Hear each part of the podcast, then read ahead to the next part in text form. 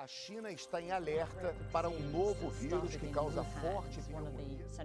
Coronavírus. O governo chinês confirma a primeira morte fora da província. Confirmado de coronavírus é um homem. Os italianos não conseguem controlar o ritmo de inglês Boris Johnson internado na noite de ontem. recorde de mortes por causa da hoje um milhão de casos de Covid-19. Este podcast é um programa do Internato Interprofissional de Enfrentamento à Pandemia Covid-19 da Santa Casa, em parceria com a Ação Estratégica do Ministério da Saúde. O Brasil conta comigo.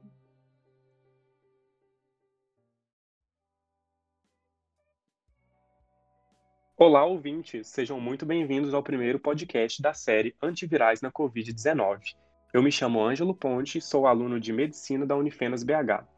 Nosso time é composto por acadêmicos do curso de Farmácia, Enfermagem e Medicina, e junto nós temos o objetivo de gerar um conteúdo que aborde as discussões científicas mais atuais acerca da pandemia do novo coronavírus, garantindo assim o acesso e a transmissão de informação com qualidade.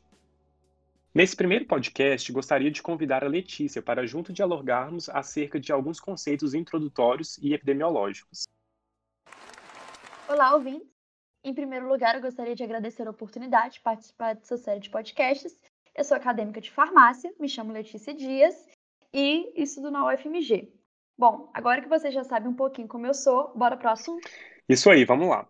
Primeiro, para que a nossa discussão fique completa, vamos traçar um histórico e contextualizar todo este cenário de pandemia que estamos vivendo. Letícia, explica para a gente o que é uma pandemia.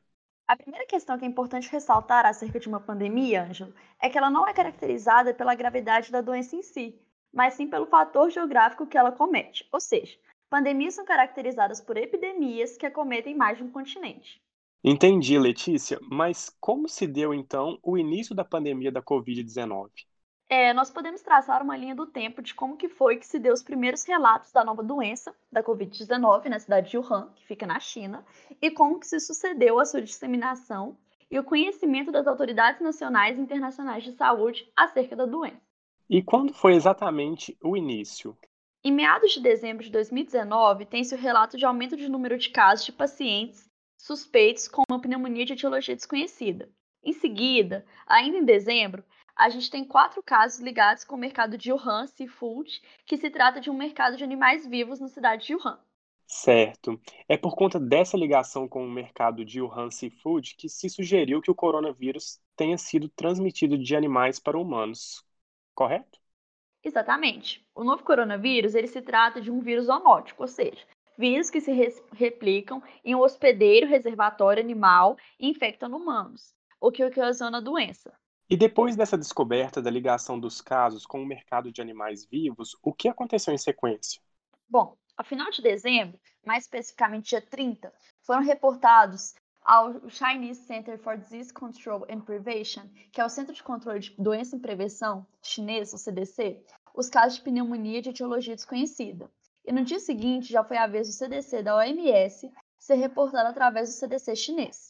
Posteriormente, dando sequência na nossa linha do tempo, o CDC chinês declarou o estado de emergência nível 2 e no dia 7 de janeiro foi isolado o SARS-CoV-2, que é o nome, o nome do nosso novo coronavírus, sendo seu genoma totalmente sequenciado no dia 10 de janeiro. Mas o mais interessante, que nos chama muita atenção, é que apenas no dia 23 de janeiro que a cidade de Wuhan entrou de fato no estado de lockdown. É, de fato, foi uma medida tardia, considerando toda a gravidade da situação. Pois é. E ao final de janeiro, dia 30, a OMS declarou situação de emergência de saúde pública em âmbito internacional. Um mês após, dia 27 de fevereiro, 82.294 pessoas estavam infectadas pelo novo coronavírus em 47 países. Entretanto, apenas em 11 de março de 2020, que a Covid-19 foi de fato declarada uma pandemia pela Organização Mundial de Saúde. E hoje, 14 de julho de 2020, temos mais de 13 milhões de casos de coronavírus no mundo, sendo o Brasil responsável por 1.884.967 desses casos. Letícia, você pode destacar quais são os fatores que contribuíram para chegar a uma pandemia tão grave e com números tão impressionantes? Então, geralmente, as pandemias elas ocorrem mais frequentemente com agentes patológicos inéditos, ou seja, nunca vistos antes na nossa população. pelo fato de a maioria da população não apresentar uma defesa natural contra eles, assim como pela indisponibilidade, pelo menos em primeiro momento, de medicamentos e vacinas. Dessa forma, tais agentes infecciosos, eles sem mecanismos de controle, que no caso seria os medicamentos, as vacinas ou a própria defesa natural, conseguem infectar o maior número de pessoas e se disseminar geograficamente. E esse é o caso do coronavírus, correto? Sim, o coronavírus responsável pela doença Covid-19 é novo. Entretanto, ele pertence à família dos coronavírus, que foram descobertos há mais de 50 anos atrás. Agora, Letícia, você poderia contar para a gente mais detalhes desse vírus? Então, a família dos coronavírus, que são assim denominados devido às suas pontas em forma de coroa em sua superfície, os spikes, apresentam quatro principais subgrupos, conhecidos como alfa, beta, gama e delta. O vírus SARS-CoV-2, que é o nosso novo coronavírus, pertence ao subgrupo beta e é um dos sete coronavírus que é comprovado até o momento que é capaz de infectar humanos. Em termos mais técnicos, o SARS-CoV-2 trata-se de um vírus envelopado de RNA fita simples sentido positivo, com cerca de 30 mil pares de bases nitrogenadas, compartilhando 79,6% da sequência genética com o vírus SARS-CoV-1 e 96% do seu genoma é idêntico ao coronavírus de morcegos. Em termos práticos, para facilitar o entendimento do ouvinte, o que isso significa? Então, embora existam tais semelhanças fitogenéticas entre o SARS-CoV-2, um novo coronavírus, e os coronavírus zoonóticos já conhecidos pela nossa população, que é o SARS-CoV que foi identificado em 2002 como a causa de um surto de uma síndrome respiratória aguda grave, o SARS, e o MERS-CoV, que foi identificado em 2012 como uma doença de síndrome respiratória do Oriente Médio, a MERS. E a, transmiss a transmissibilidade do novo coronavírus é muito maior, o que contribui para uma disseminação da infecção até 10 vezes mais rápida do que a do SARS-CoV. E como se dá a transmissão do novo coronavírus e por que ela é tão alta? Bem, a transmissão interpessoal, ou seja, entre pessoas, ela ocorre pelo contato com secreções contaminadas, principalmente pelo contato com grandes gotículas respiratórias, que são emitidas quando nós espirramos, falamos e etc. Mas também pode ocorrer por meio do contato com uma superfície contaminada por essas gotículas, que são fômites, o que nós chamamos de fômites, né? O SARS-CoV-2 tem uma característica marcante, que a sua maior colonização é na mucosa nasal, ou seja, quando a pessoa infectada espirra, por exemplo, ela libera muitas partículas virais, o que aumenta essa chance de transmissão. Entendi. E o que é esse conceito de um superdisseminador que tem se falado tanto na mídia, Letícia? Então, um superdisseminador é uma pessoa que transmite a infecção para um número significativamente maior de pessoas do que a média observada. Essa média é em relação ao número básico de reprodução, que é o R0 da doença, que a gente vê o quanto que uma pessoa é capaz de transmitir. No caso da Covid-19, esse número é de 2,78, ou seja, cada indivíduo infectado tem a capacidade de transmitir em cerca a doença para três pessoas. Além disso, o vírus apresenta um longo período de latência, ou seja, você já está infectado, já é capaz de transmitir o vírus, entretanto ainda não apresenta nenhum sintoma. Então, deixa eu ver se eu entendi. Você não sabe que está infectado, pois ainda não apresentou aqueles sintomas clássicos, como febre, tosse, dor de garganta, mas mesmo assim já é capaz de transmitir? Exatamente. E também falei ressaltar que mais uma característica do vírus que contribui para a sua disseminação tão alta é a sua baixa patogenicidade. Mas muitos ouvintes devem estar se perguntando o que seria essa baixa patogenicidade? Bem, a patogenicidade é a capacidade do vírus, nesse caso, em causar a doença. Ou seja, como nós já sabemos, por ser algo muito dito nas mídias de comunicação, a maioria das pessoas infectadas por SARS-CoV-2 apresentam poucos sintomas, sendo esses sintomas leves ou até mesmo são assintomáticas, e uma pequena parcela de indivíduos que apresentam sintomas mais graves da doença, como a falta de ar significativa, por exemplo, quadro de pneumonia viral, dentre outros. E por que isso contribui com a maior transmissão, Letícia? Bem, pois dessa maneira, a pessoa que é portadora do vírus, mas não se encontra acometida ou está levemente acometida, ela não é impossibilitada de fazer suas funções rotineiras, tendo o mesmo contato com as pessoas que está habituada a ter, além de não procurar uma assistência em saúde. Logo, muitas vezes não é diagnosticada e, portanto, não é orientada de como evitar a transmissão do vírus e, e o que leva ao aumento da sua disseminação.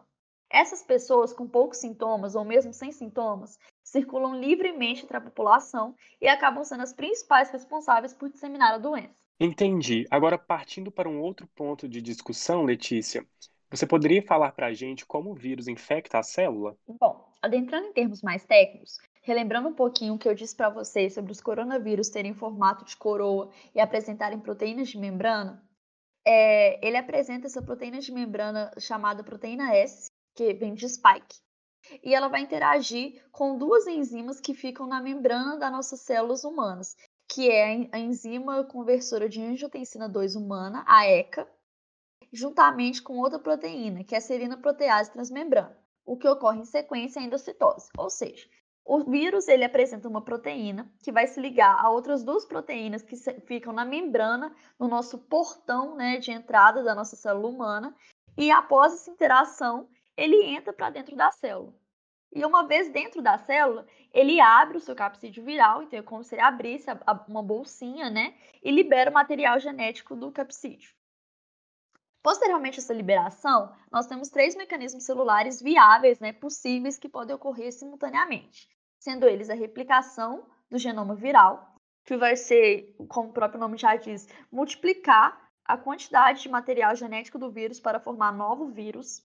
A tradução, que vai ser a decodificação da sequência genética é, que nós temos né, na, na fita de RNA do vírus para a produção de proteínas virais, sendo essas proteínas é, não estruturais. E além disso, pode ocorrer é uma transcrição, em termos técnicos, seria a leitura da fita positiva de RNA, produção de uma fita negativa e posteriormente, ou seja, falando basicamente sentidos das fitas, né, em termos técnicos, é, e posteriormente a decodificação dessa fita negativa, sendo que ela vai codificar proteínas estruturais, ou seja, proteínas que são responsáveis por formar os capsídeos.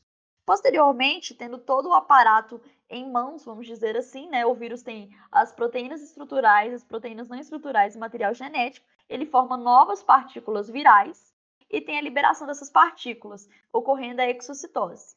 Sendo assim, o ciclo de vida do novo coronavírus ele vai envolver uma série de passos que podem atuar como alvos moleculares para algumas classes de fármacos.